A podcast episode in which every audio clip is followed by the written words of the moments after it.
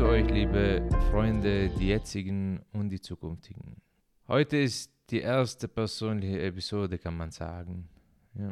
Meine früheste Erinnerung an Deutschland führt mich zurück in meine Zeit in Syrien, wo ich eine Dokumentation sah, die ein Schloss in Frankfurt zeigte. Das Schloss wurde aus einer wunderschönen Vogelperspektive eingefangen. Es war so schön. Ich war so fasziniert, als ich dieses Schloss gesehen habe. Und aber damals war für mich Deutschland so unglaublich fern, exotisch und makellos.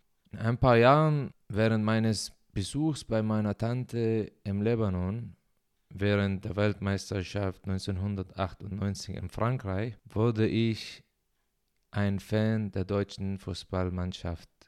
Besonders nachdem ich Jürgen Klinsmanns bemerkenswertes Tor gegen den Iran gesehen habe. Ich glaube, ich war damals zehn Jahre alt. An diesem Punkt entschied ich mich, ein deutscher Fan zu werden.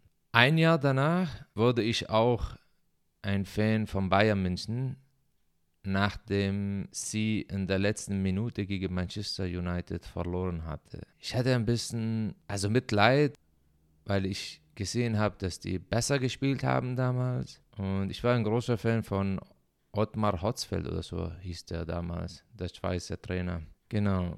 Wie wurden die Deutschen in den arabischen Medien dargestellt? In den arabischen Medien wurden die Deutschen oft als un unerbittliche Maschinen dargestellt. Tatsächlich. Die Deutschen sind bekannt für ihre unerschütterliche Entschlossenheit, dass sie nicht aufgeben bis zur letzten Minute. Die sind auch als die deutschen Maschinen bekannt. Die, also es war witzig, dass besonders in Syrien und Lebanon, dass die Deutschen waren das Gegenteil der brasilianischen Fußballkultur in Syrien und Lebanon mindestens. Und es gab immer diesen Wettbewerb zwischen Brasilien-Fans und Deutschland-Fans. Michael Schumacher war auch sehr berühmt und ich war auch ein großer Fan von ihm damals. Und Mercedes, also man, keiner kennt Daimler, Mercedes ist auch sehr, sehr, sehr berühmt. Also wir hatten so Autos von den 70er und 80er in den 90er in Syrien und in Anfang 2000. Und ich erinnere mich, als ich Kind war, dass die Syrer, die in Saudi-Arabien gearbeitet haben, sind immer im Sommer nach Syrien zurückgekehrt mit ihrem Mercedes und so. Und die waren so sehr stolz drauf. Die sind immer so rumgefahren, also Fenster auf, Zigarette im Mund. Ich war richtig, richtig stolz drauf. Damals war, war eine Szene für uns. Assyrien am Ende war ein, ein armes Land im Vergleich zu vielen. Jetzt, was ich, ähm, wie habe ich das Deutschland gesehen? Also vor meiner Ankunft in Deutschland, also zehn Jahre davor oder so, hatte ich die vorgefasste Meinung, dass die Deutschen vielleicht die nationalistischen Menschen auf der Erde sind. So haben auch viele über die, die, die, die Deutschen gedacht. Also ich sage, Alter, die Deutschen sind die nationalistischen Menschen auf der Erde. Wir haben damals gedacht, wir haben immer über die gesagt, oh, die sind überlegen. Und wir haben irgendwie gedacht, dass ihr weitgehend direkt oder indirekt, bewusst oder unbewusst von historischen Erzählungen über die Nazis und deren Ideologien der Rassenüberlegenheit beeinflusst seid. Wir hatten so die Vorstellung, dass die Deutschen ein aufgeblasenes Selbstwertgefühl besitzen und sich als überlegen betrachten.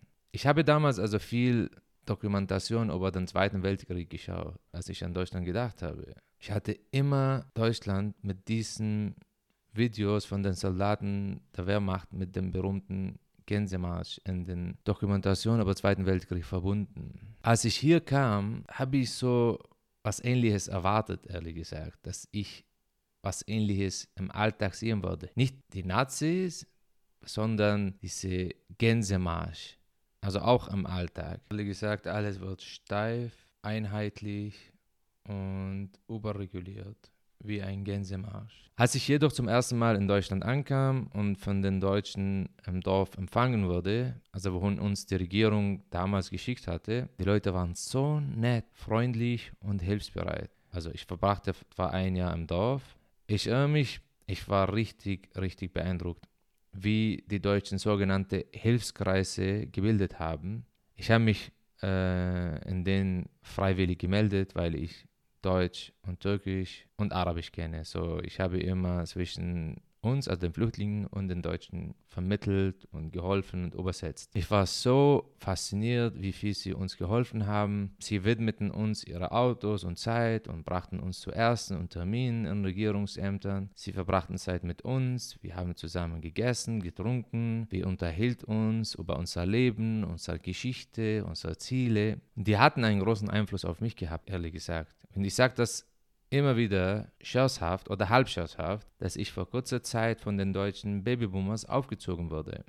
Wenn meine ich mit, diesen, äh, mit den Babyboomers, ich meine die Freiwilligen, die uns am Anfang geholfen haben. Sie ebneten den Weg für mich und andere Einwanderer und halfen uns, uns in die Gesellschaft zu integrieren. Vor die Integrationswilligen natürlich.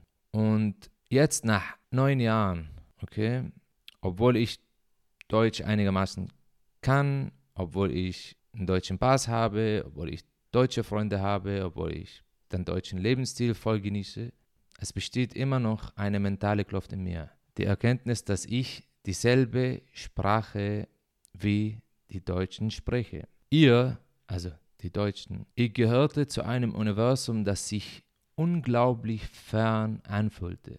Und es fühlt sich immer noch etwas surreal an, mit euch auf Deutsch zu sprechen.